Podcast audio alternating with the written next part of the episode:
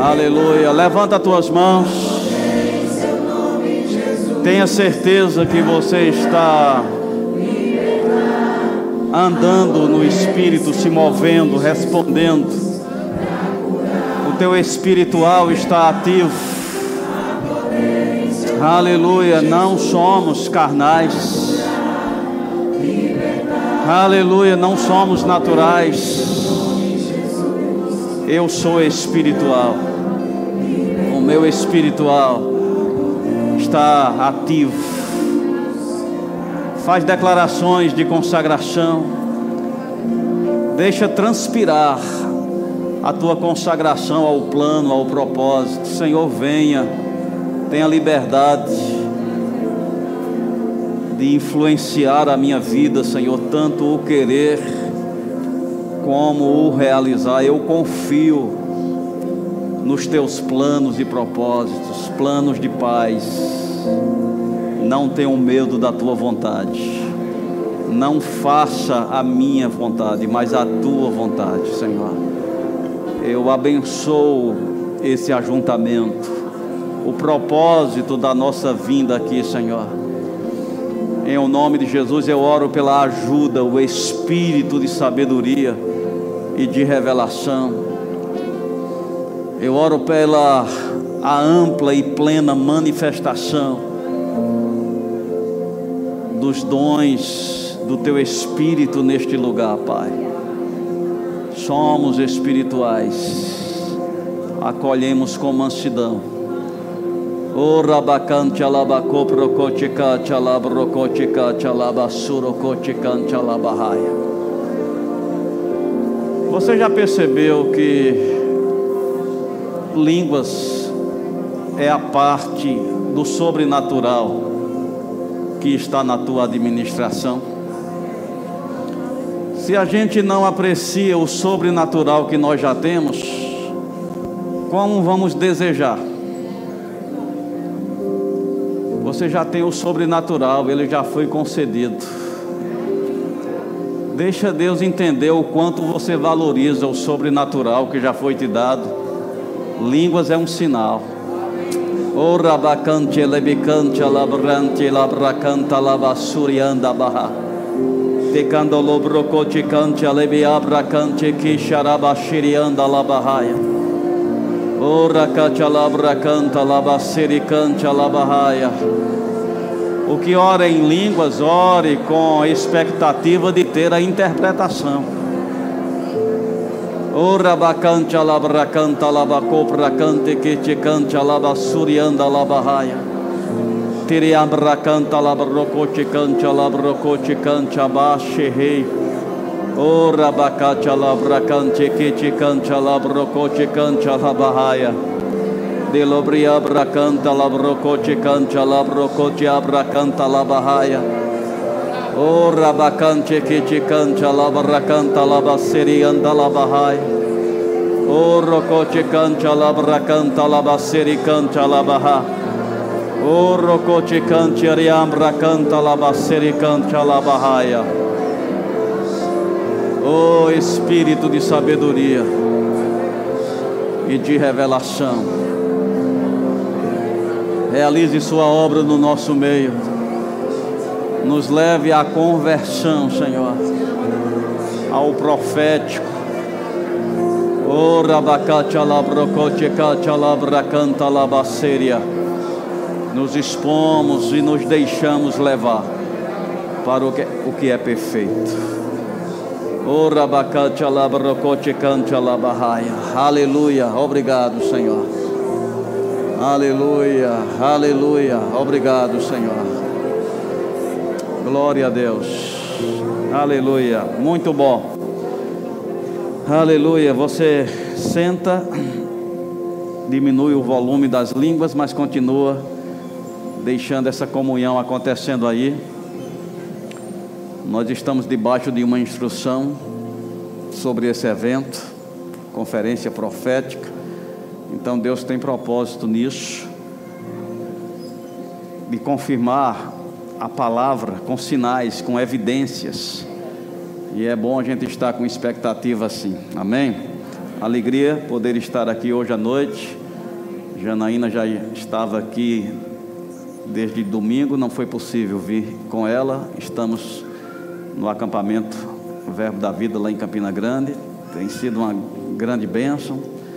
Depois, se você puder é, participar online, né, ouvindo, está lá disponível nos meios de comunicação, YouTube e, e os demais você vai ser muito edificado. Deus sempre usa esse tempo para uma instrução para o nosso ministério e ficamos embaixo disso.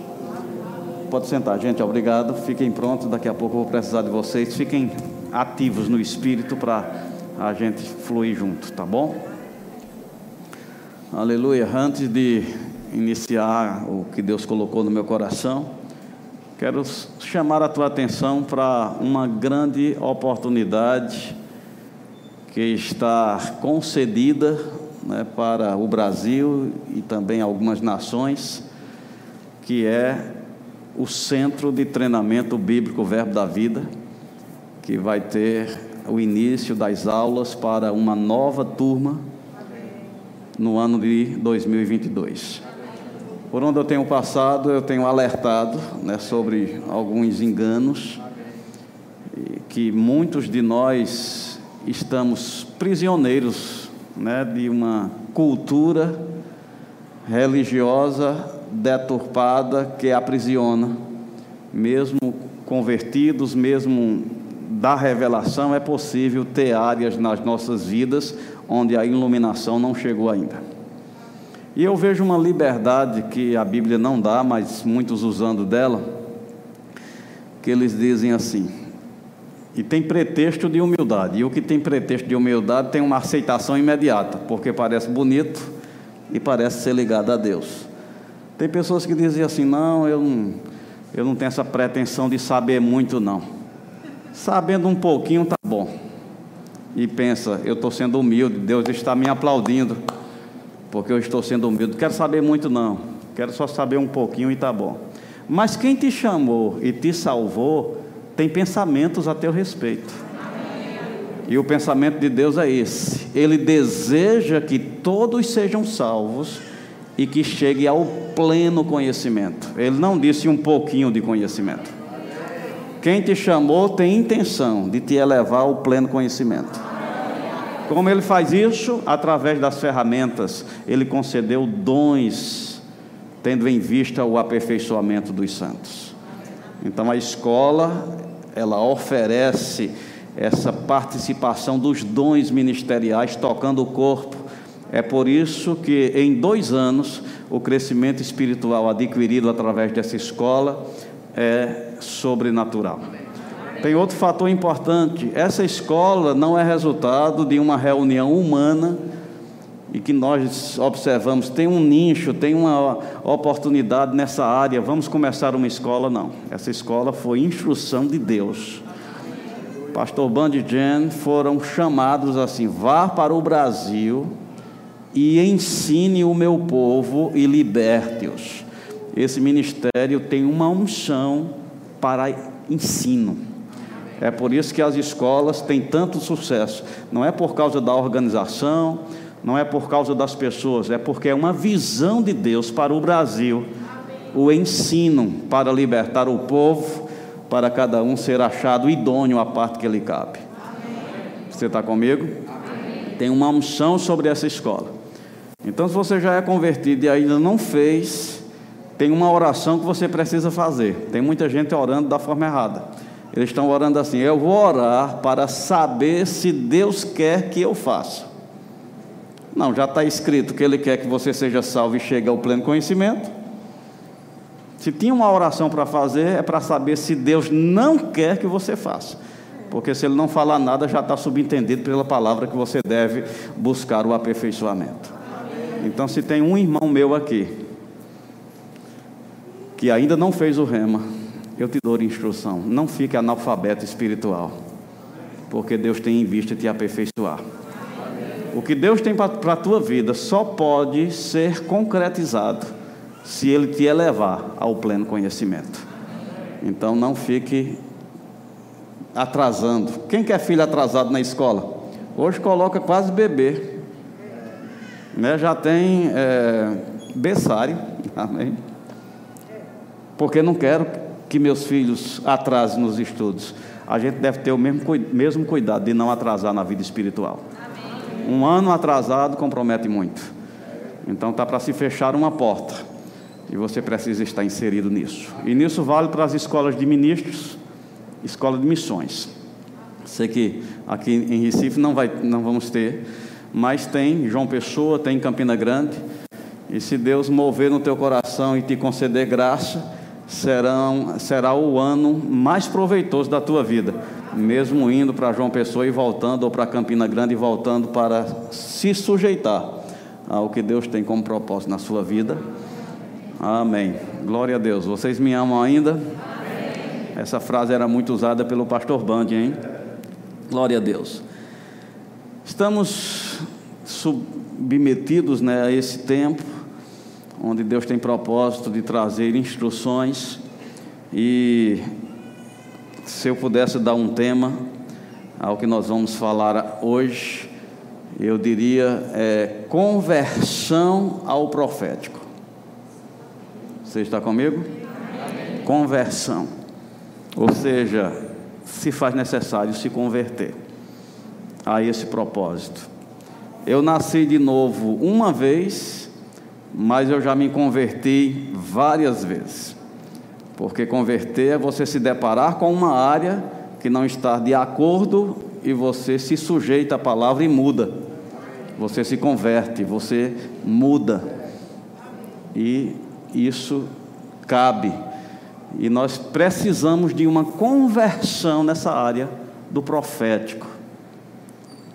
E eu queria falar um pouco sobre isso, mas para dar base, a Bíblia fala lá em 2 Crônicas, capítulo é, 7, versículo 14, diz assim: Se o meu povo, que se chama pelo meu nome, tem, tem alguém aqui, se, se enquadra aqui?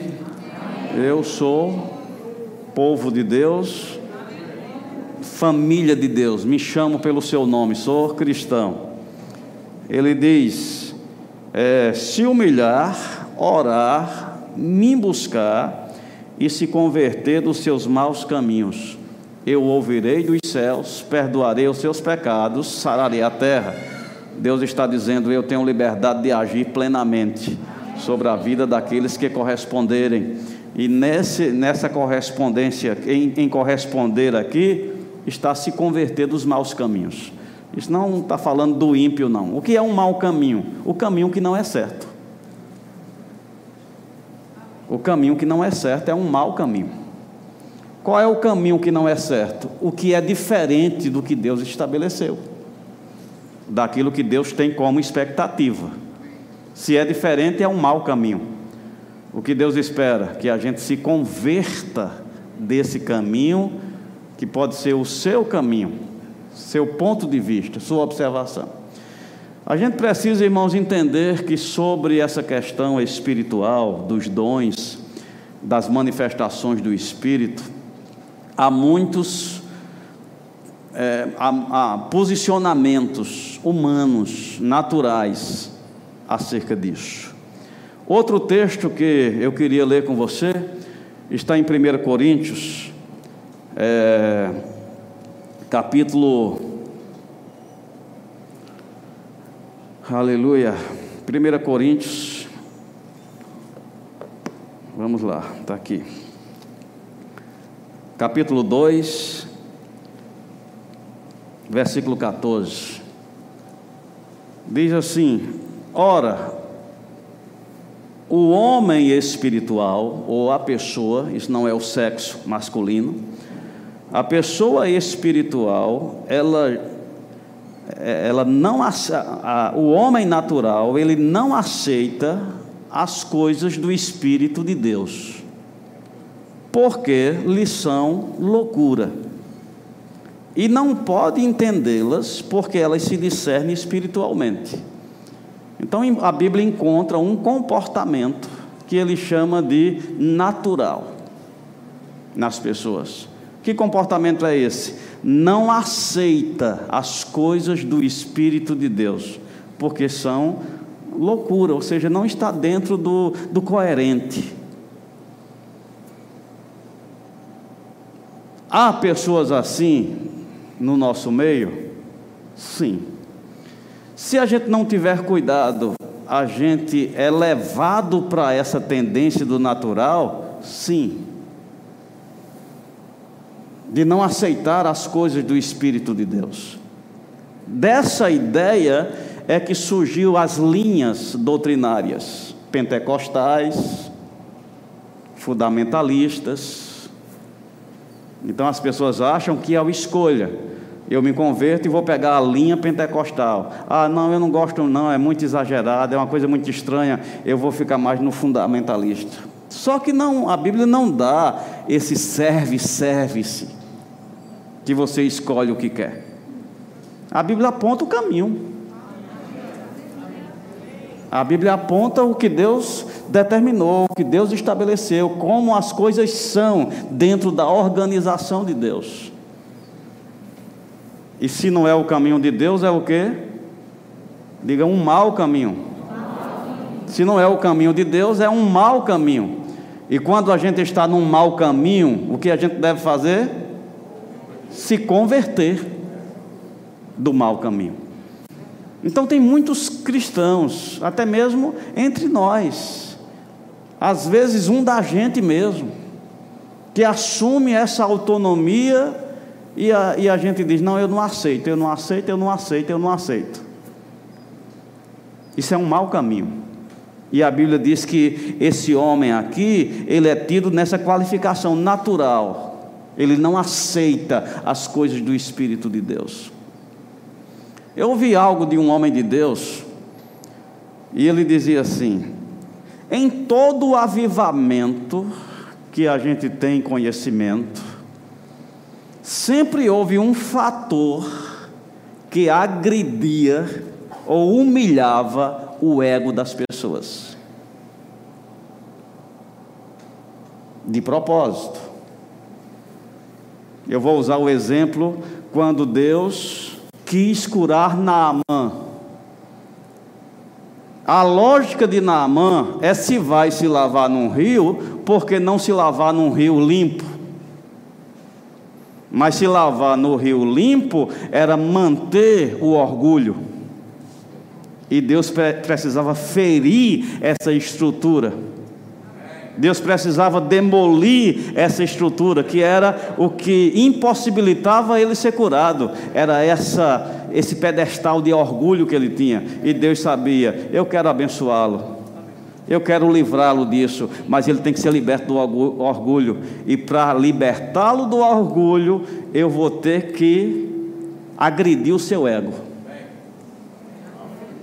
Então você vai para o Rio Jordão e dá certo mergulho. Atingir o ego. Que humilhação. Eu, um comandante, ir para um riozinho daquele.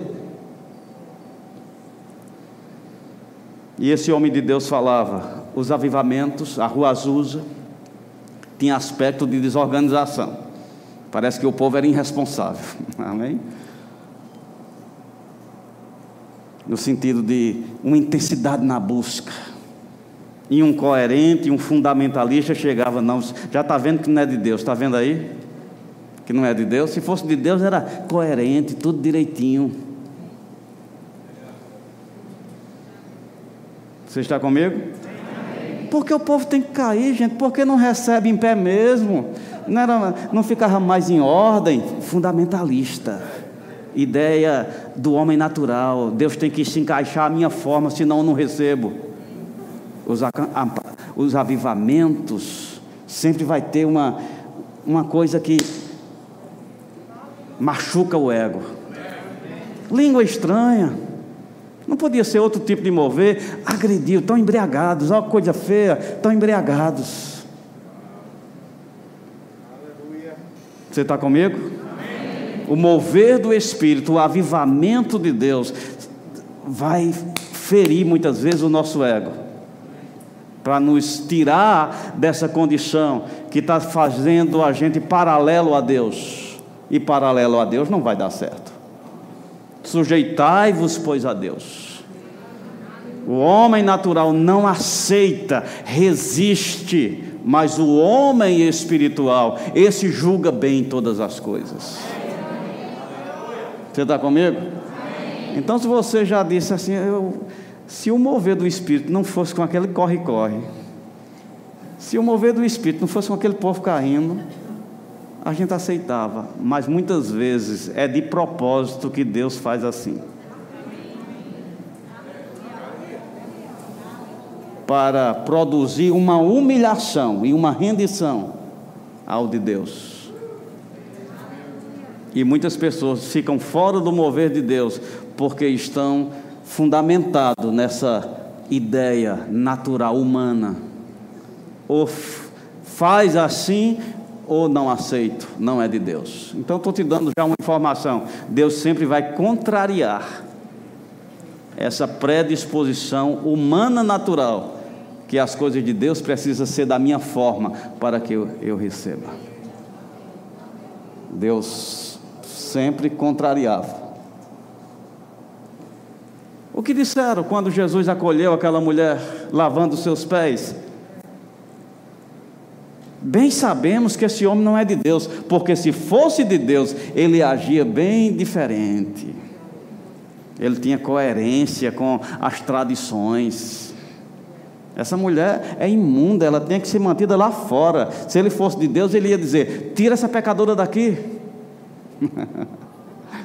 Jesus contrariou, agredindo ali o ego das pessoas que é a razão de muitos não receber de Deus, é um ego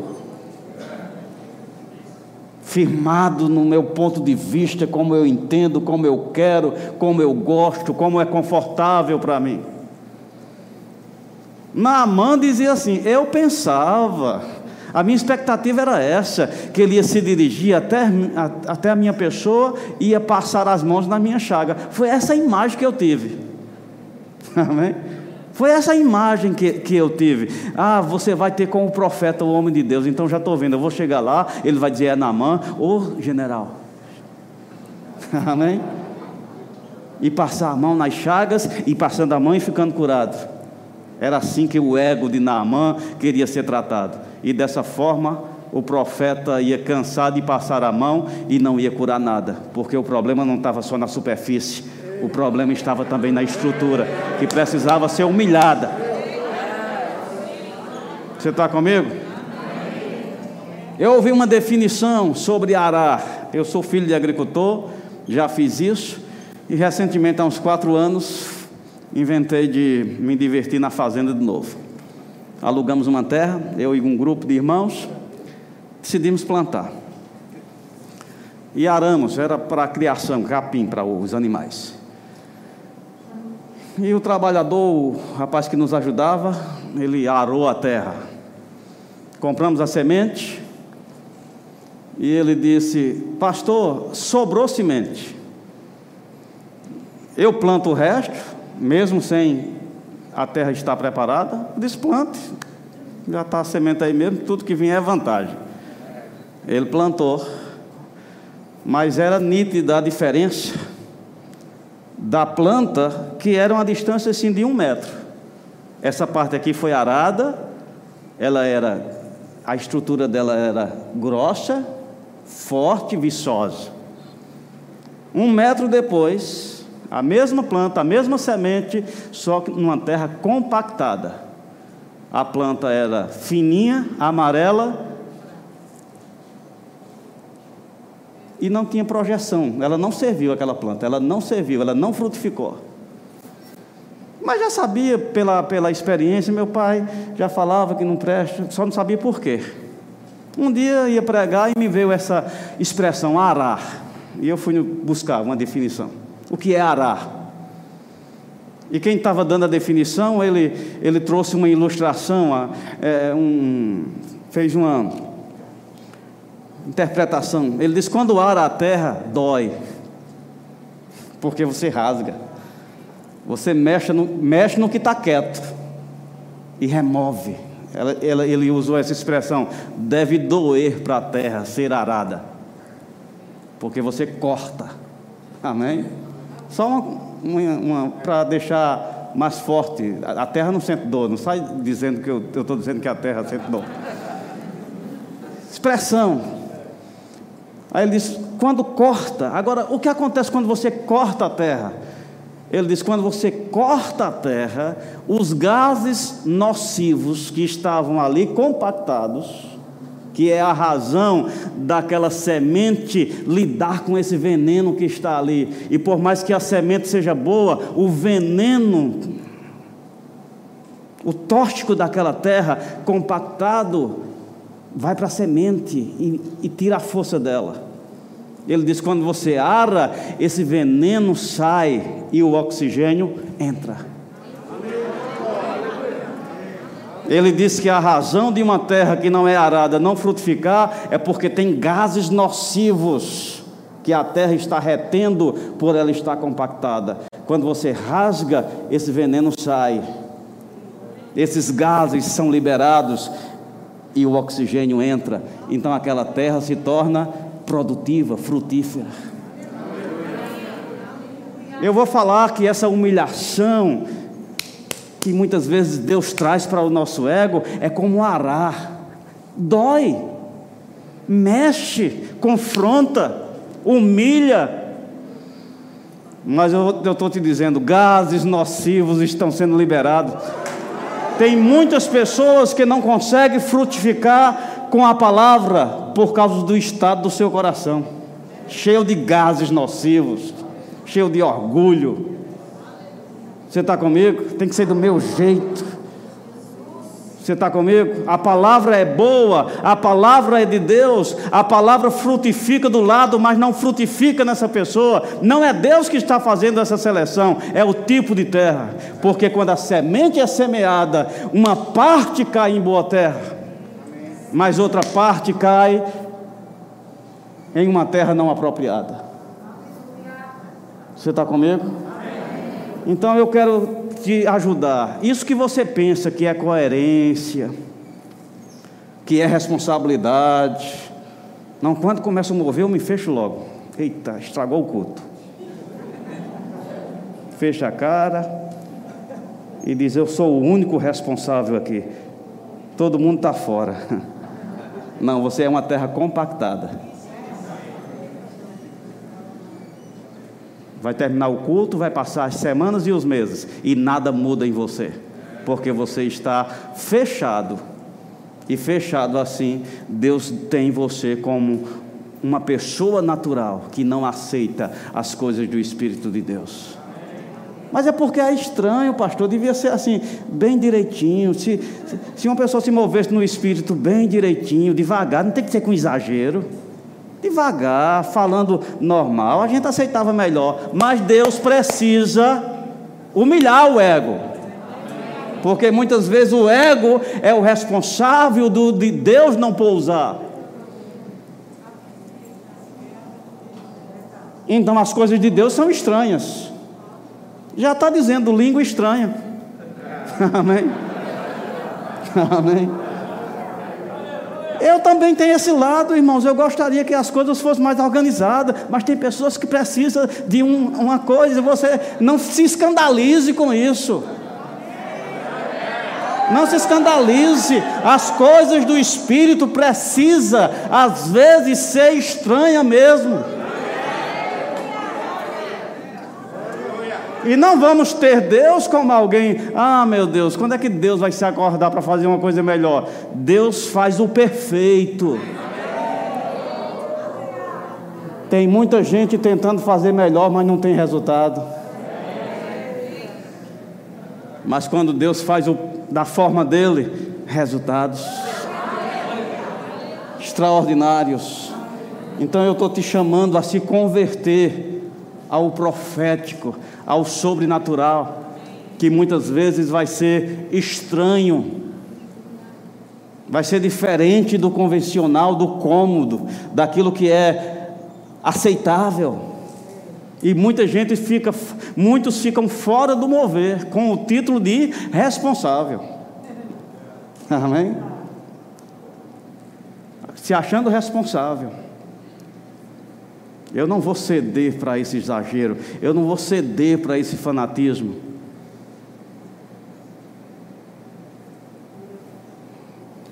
Eu aprendi uma coisa, e você às vezes aprende pela experiência. Quem aqui já esteve numa parada de ônibus, pelo menos na sua cabeça, e você está lá esperando, você pensa, é aqui, era aqui, o ônibus passava aqui. Vamos dizer, uma pessoa que andou de carro por tanto tempo que não sabe mais como as coisas são de ônibus hoje, tem os terminais. Eu sou do tempo de ponto de ônibus. Amém?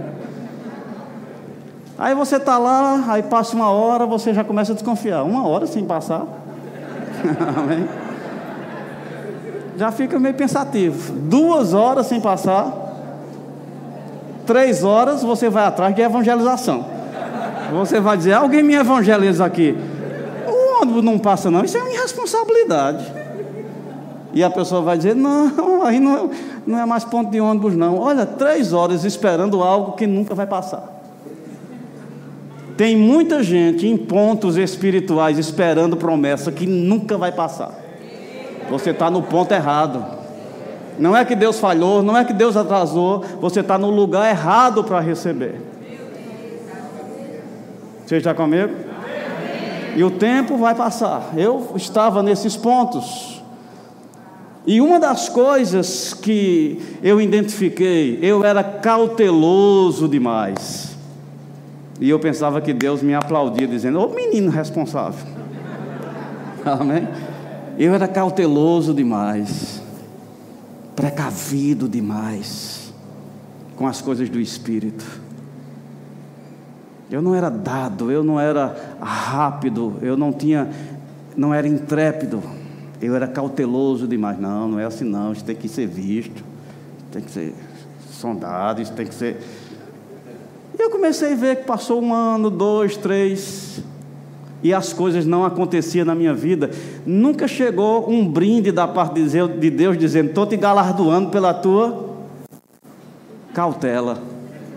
Nunca, amém? Eu nunca fui galardoado por essa cautela de ser re, de, retido eh, fora, não me dava. E eu pensava, Deus me ama demais, porque eu sou o único coerente aqui. Amém? Esperando Deus me galardoar. Um ano, dois, três, eu cheguei a cinco. Nesse caminho cauteloso demais. Nada extraordinário aconteceu na minha vida. Era nascido de novo, crente, mas nem o batismo no Espírito Santo eu fluía. Porque cauteloso demais. Vá que essas línguas não sejam de Deus. Então, para não machucar Deus, eu vou me reter, não vou falar. E Deus vai me galardoar com essa cautela. Esse capricho. Amém? nada eu fazia. Eu vou te dizer, minha vida ficou como aquela plantinha amarela. Outros crescendo com estrutura, dons espirituais, manifestações do Espírito, e agora já começou a vir inveja. Porque eu via pessoas que se converteram depois, irresponsável, né, na minha cabeça, dado demais. Eles são irresponsáveis. E eu comecei a ver Deus aprovando essas pessoas e me reprovando. Então eu vou te dizer, tem muita cautela, que não é cautela, é incredulidade. É indisposição. Deus não vai aprovar isso, Deus não vai te parabenizar por, por isso, você não vai ter galardão por isso. Precisamos entender que o homem espiritual, ele julga bem todas as coisas. Não precisamos ter medo, porque está prescrito, gente. Não é algo que alguém inventa da cabeça, a gente precisa mesmo conferir, mas e se estar na Bíblia, se há um termo que usa na justiça, se há jurisdição, Se já houve outro fato semelhante e a gente já tem um, um posicionamento de Deus sobre aquilo, aceita sem medo. Como eram as línguas no batismo? Estranha. Como era o comportamento dos batizados? Estranho, que dava para confundir com embriaguez. Então não era tudinho. Quietinho não. Quem olhava dizia, tão embriagados, e não tem nenhum bêbado tão comportado assim. Amém. Bêbado é exagerado, bêbado é exagerado. Amém. Bêbado tem comportamentos extravagantes. Bêbado é livre na, nas suas expressões, porque é mais ou menos assim: eu não tenho conta para dar para ninguém. Amém. Eu não tenho que dar satisfação para ninguém. Então, quando eles olharam aquele comportamento do batismo no Espírito Santo, os cautelosos demais, certamente isso não pode ser de Deus, está muito bagunçado. Isso é mais comportamento de embriagados do que consagrados. O que é que Deus estava fazendo ali? Ferindo a, a, a, o ego dos religiosos. Com que propósito? De libertá-los de ver conversão, de ver mudança, de ver o tipo de abertura que Deus precisa para poder produzir o fruto do arrependimento. Então, ser cauteloso demais nem sempre é responsabilidade, pode ser incredulidade. Então, eu estou te ajudando com o meu testemunho. Isso vai te poupar cinco anos. Amém. Então, se der, aquilo que está prescrito, não tenha medo já está sinalizado, está bem pavimentado. Nós temos pessoas, a Bíblia manda a gente olhar para os nossos líderes. Você está comigo? Nossos líderes é como o pai, a paternidade. Se a gente está ligado a um líder, a gente não está desconfiando. Eu não confio, eu não confio. Pode ser que nos primeiros dias e nos primeiros meses, eu fiz o, o, o REMA, a escola na época, em 92, a primeira turma. E eu te digo, os primeiros seis meses eu fui desconfiando. Porque todo mundo falava tanta coisa, que esse povo não é de Deus, são os americanos que vieram, deve ser desviado. Era esse, então, os primeiros seis meses eu ouvi o pastor Bando desconfiando. Esse gordinho pode estar com uma coisa aí por trás que eu não estou vendo. Amém? Desconfiando medindo, olhando, conferindo. Depois de seis meses, com a convivência, com o relacionamento, em ver os frutos, eu te digo, veio uma rendição. E eu pude concluir: esse homem é de Deus.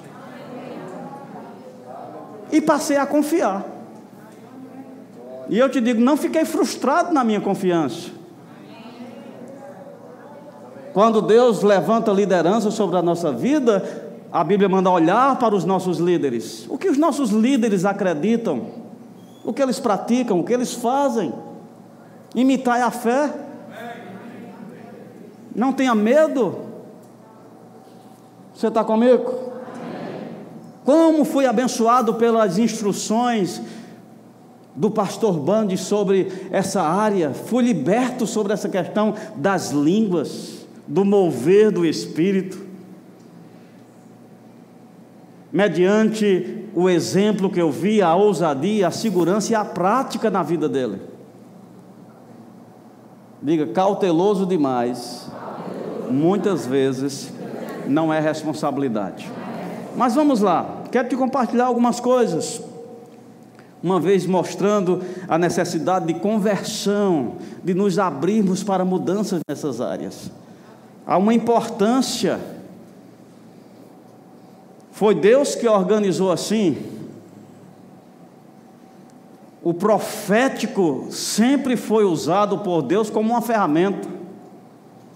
No Velho Testamento, Deus se utilizava desse meio para uma assistência, e sempre foi com essas características.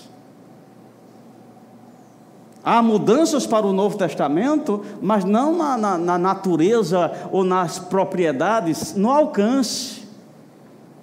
Porque o profeta do Velho Testamento era mais exclusivo, era uma, uma unção mais é, é, limitada sobre a vida dele. No Novo Testamento, nascemos de novo, temos o Espírito Santo, podemos ser guiados pelo Espírito, mas ainda o profeta vai lhe dar. Homens da parte de Deus falaram inspirados pelo Espírito Santo.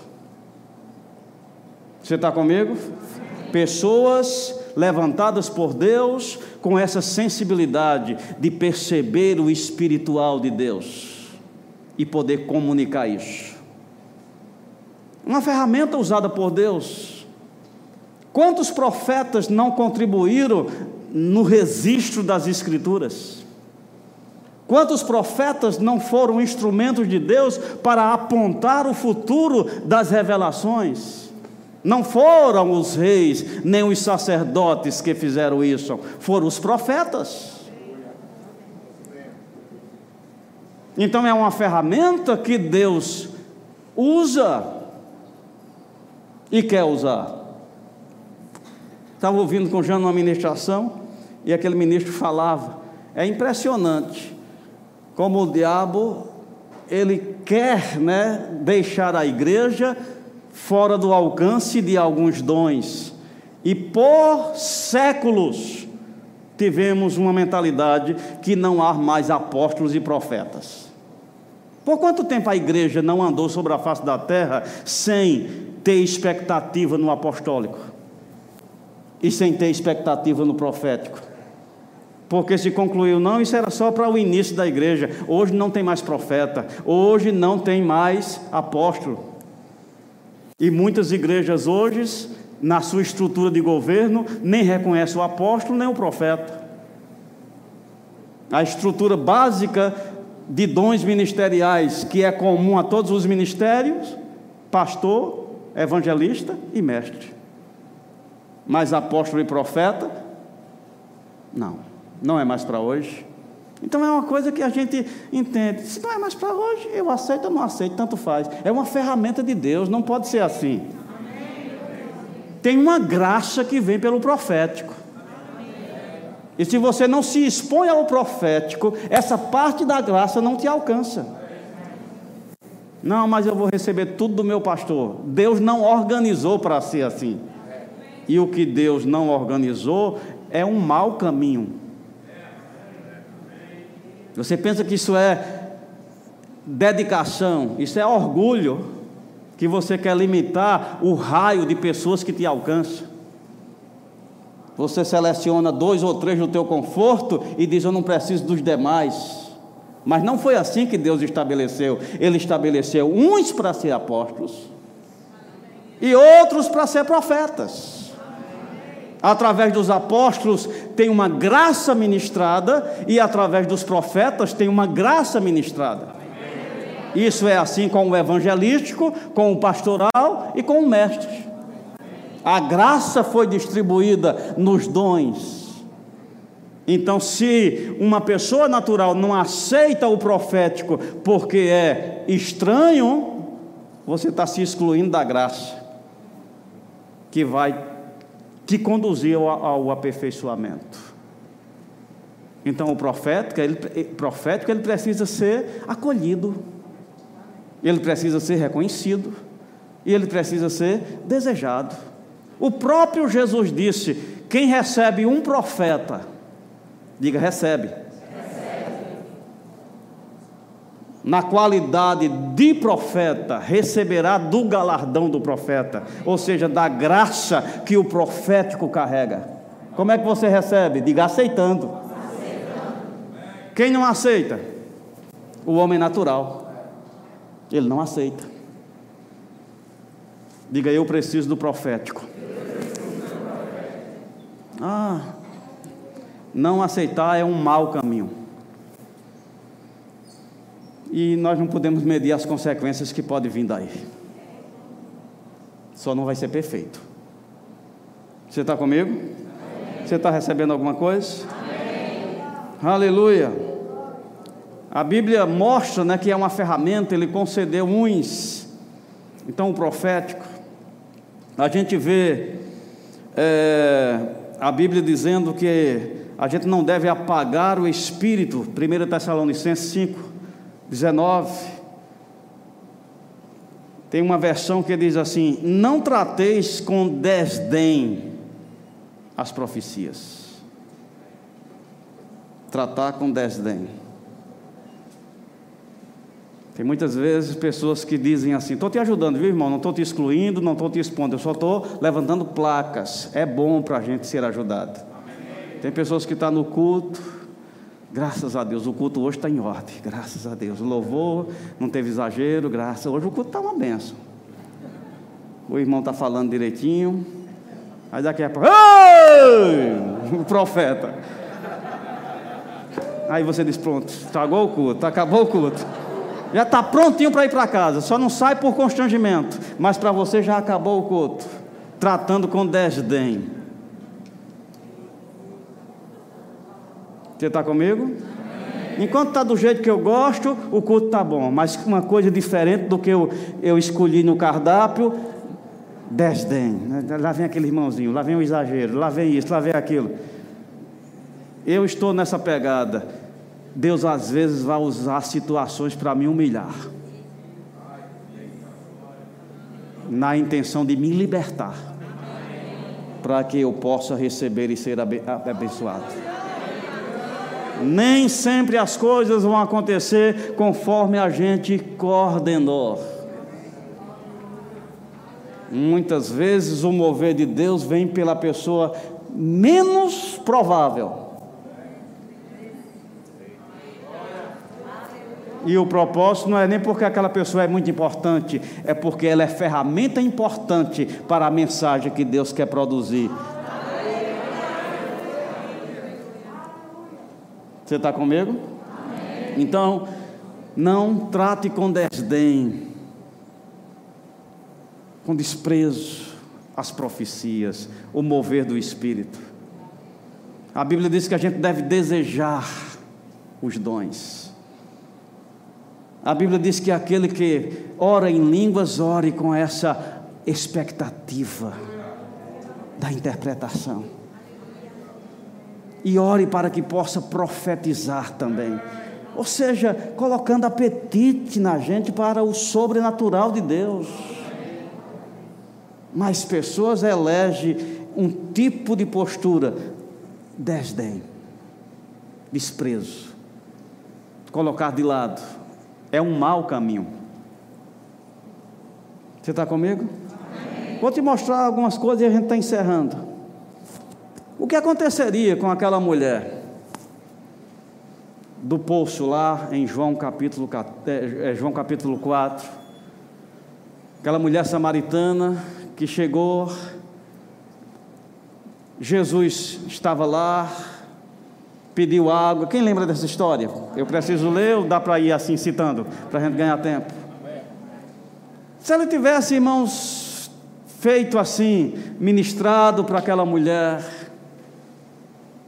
falado o Evangelho, mostrado os motivos, pregado porque o, o, povo de Israel adora em Jerusalém, desse um estudo bíblico para ela, falasse sobre escatologia, aquela mulher tinha se convertido? Provavelmente não. Mas quando o profético chama teu marido, não teu marido, tivesse cinco, como veio isso? O profético. Tem pessoas que precisam do profético para serem alcançados. Só com a evangelização normal não vai ser possível, porque tem pessoas que precisam que algo nesse, nessa linha se manifeste para quebrar uma condição. Tivesse cinco maridos, a palavra do conhecimento, uma manifestação do espírito, do profético. Tivesse cinco maridos, o que tu tem agora não é teu. Como tu sabe isso? Tu és profeta. Tu és profeta. Foi o profético que alcançou aquela mulher. Quando excluímos o profético do nosso meio, sentenciamos pessoas a não serem alcançadas. O que dizer de Natanael? Vou ler o texto aqui. Aleluia. Jesus viu Natanael se aproximar e disse: Aí está um verdadeiro israelita em que não há dolo, um homem totalmente íntegro. Como o Senhor sabe a meu respeito? perguntou Natanael. Esse Natanael aqui foi evangelizado por Filipe. Filipe disse: Vem, né, e vê. Primeiro é, Evangelho de João, capítulo 1, usar as expressões dele. 47. 1,47.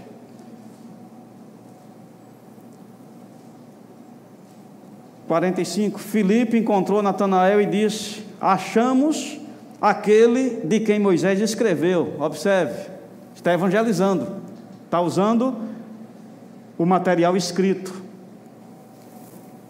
Escreveu na lei, a quem se referiam, referiram os profetas, Jesus Nazareno, filho de José. Perguntou Natanael: De Nazaré pode vir alguma coisa boa? Foi evangelizado, a palavra chegou para ele. Conseguiu alcançar, conseguiu converter, conseguiu mudar aquele homem? Não. Mas quando ele chegou para Jesus, e Jesus disse: Eu vejo um homem que não há dolo. Ele disse: De onde tu me conheces? de onde tu me conheces? Ele disse: Eu tive quando tu estava debaixo da figueira, o profético. A palavra do conhecimento, um dom espiritual operando através de Jesus. Quando ele disse, aquele homem se rendeu, se ajoelhou Aleluia. e reconheceu ali. Olha, ele precisou do dom para se converter. Ele precisou de uma manifestação do Espírito para a conversão. Como eu e você tem o direito de privar pessoas das manifestações do Espírito? O profético é necessário. O profético é importante. Agora, muitas vezes, o profético vai ser estranho. Olha o que diz Atos, capítulo 21. Aleluia. Não despreze as coisas só porque elas não estão bonitas, conforme a nossa mentalidade. Atos capítulo 21, diz no versículo 11: E vindo ter conosco o profeta Ágabo, tomando o cinto de Paulo, ligando com ele os pés e as mãos, declarou: Isto diz o Espírito, assim os judeus em Jerusalém farão ao dono deste cinto e entregarão na mão dos gentios. Temos aqui um profeta, diga profeta, que a Bíblia reconhece e chama assim, Ágabo, ele tem nome. De quem ele está falando? De Paulo. Quem era Paulo? Um homem cheio do Espírito Santo ungido de Deus, apóstolo em atividade, uma obra expressiva, mas mesmo assim, Deus precisava desta ferramenta do profético para trazer uma mensagem naquele momento. Paulo já era maduro, podia pensar assim: ele não precisa disso, não, ele já é maduro. Não importa o nível que você se ache na sua vida as ferramentas que Deus estabeleceu, vai ser necessário. Não, não, se, não se ofenda com o que eu vou fazer. Mas olha que coisa estranha o que ele fez. Ele tirou o cinto.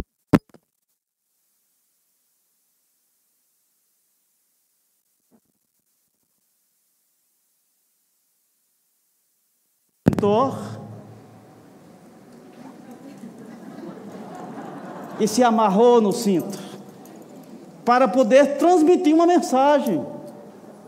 Um coerente não ia dizer, por que não falava isso em pé mesmo? Porque precisava desse teatro. Mas Deus escolheu transmitir essa mensagem profética estranha assim. Então eu e você é melhor ficar humilde e aceitar as coisas como Deus quer realizar não determinar como você gosta, de ser atendido. Obrigado, irmão. E agora, eu vou terminar sem cinto mesmo. Amém. Aleluia. Você está comigo? Então é, é por isso que eu reconheço, a gente precisa de uma conversão ao profético. Eu estava mantendo, pode ser que começasse a cair as calças, eu botava mais. Está tudo bem. Você está comigo?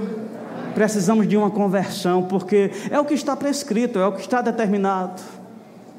Eu queria que você ficasse de pé e pudesse colocar diante do Senhor à disposição do seu coração. Queria o grupo de louvor aqui. Aleluia, obrigado, Pai. Queria que você deixasse fluir essa conversão, essa, essa disposição favorável a Deus. Eu abro mão, Senhor, dessa resistência. Eu abro mão da antipatia. Eu me sujeito, eu me rendo. Eu me deixo levar. Eu amo o que você estabeleceu. E o profético faz parte das ferramentas que você usa, Senhor. Começa a orar em outras línguas. Lembre, línguas é a parte do sobrenatural que está na tua administração. Ora bacante alabacante alaba surocote cante alaba. De la manoro beanda bacante alaba copro coche abranteca de bea bropo poro coche cancha bacancha ba ni nama toro coche cancha laba copra cancha laba raia ora bacante que te cancha laba serianda laba raia de cancha laba copra mim papa papa choro coche cancha ba ora baquianta passoro coche cancha ba Ora machala bacancha la bacancha la baseri cancha la baha. Oro coche cancha la bracancha la basoro coche cancha bahaya. Oro coche cancha